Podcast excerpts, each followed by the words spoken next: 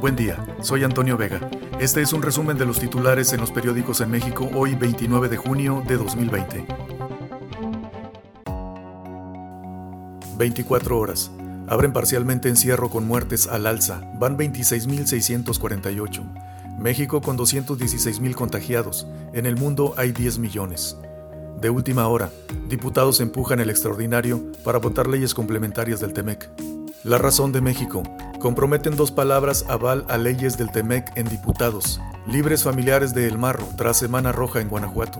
Y en Colima cae el alacrán por crimen del juez Villegas. Ingresa al penal El Vaca, señalado de planear ataque a García Harfush.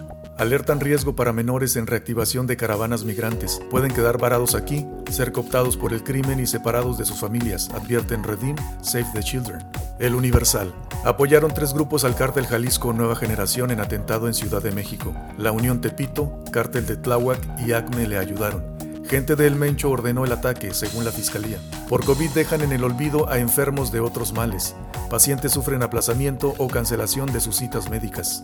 Indaga SAT a socios y accionistas por lavado. Buscan detectar a defraudadores o posibles operaciones con recursos de procedencia ilícita. Excelsior. Miles no saben si son portadores. Rezago en pruebas de COVID-19. Unas 3.000 personas no han recibido sus resultados debido a malos manejos en el Centro de Investigación Biomédica de Occidente del IMSS, acusan especialistas. Violencia cuesta 51% más a los mexicanos, incrementó en 5 años. Cae presunto asesino de juez federal. Sale libre madre de El Marro. El financiero. Fondo Monetario Internacional. Temec no solucionará la pérdida de confianza. Dos años, al menos eso tardará el país en compensar efectos de COVID-19.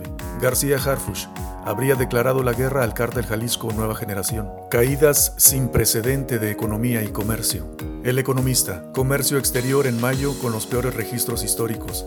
Exportación cayó 56.7% e importación disminuyó 47.1% anualizado. Actividad económica en abril con su mayor caída anualizada.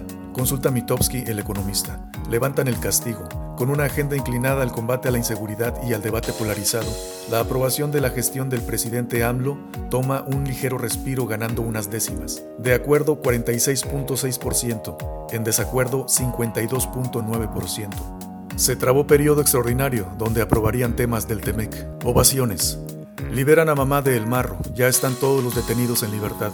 Comisión Nacional de Derechos Humanos pide a Ackerman no llamar sicarios a periodistas. El Heraldo de México, cárcel y multas por incitar racismo, iniciativa presidencial. Sospechan traición de policías en atentado Omar García Harfush. Uno más uno. Investiga Unidad de Inteligencia Financiera a Alito, exgobernador y líder del PRI, supuestamente relacionado con factureras. Reforma. Tras error en captura, liberan a mamá de capo. Atribuyen a descoordinación nueva pifia judicial. Tarda Fiscalía Estatal con orden de cateo y ejército entra a casa sin autorización. Aprieta Pemex a proveedores. Acusan a mafia rumana de 5.673 retiros ilegales. Red de clonadores. El pasado 18 de junio, BBVA denunció un quebranto millonario con tarjetas clonadas. 5.673 retiros irregulares en tres estados. 76.7 millones saqueados. Encarcelan a 17 agresores de jefe de la Secretaría de Seguridad Pública, Ciudad de México. La jornada. Rebasan 10 millones los contagios por COVID en el mundo. El número de decesos en 500.321. Universidad Johnson Hopkins. López Gatel. La epidemia en el país está en desaceleración. AMLO. Será más rápida la recuperación económica, dice. Milenio. Caen dos por asesinato de juez, pero liberan a madre del marro. Más de 240.000 maestros vulnerables a COVID-19 por su edad y enfermedades. Registros de IMSS e ISTE, revisados por México Evalúa, revelan que 30% de docentes no están en condiciones de volver a aulas. Diputados batean el periodo extra y dejan en vilo las leyes del TEMEC. El Sol de México. 4T puede controlar tipo de cambio. Comisión Federal de Electricidad.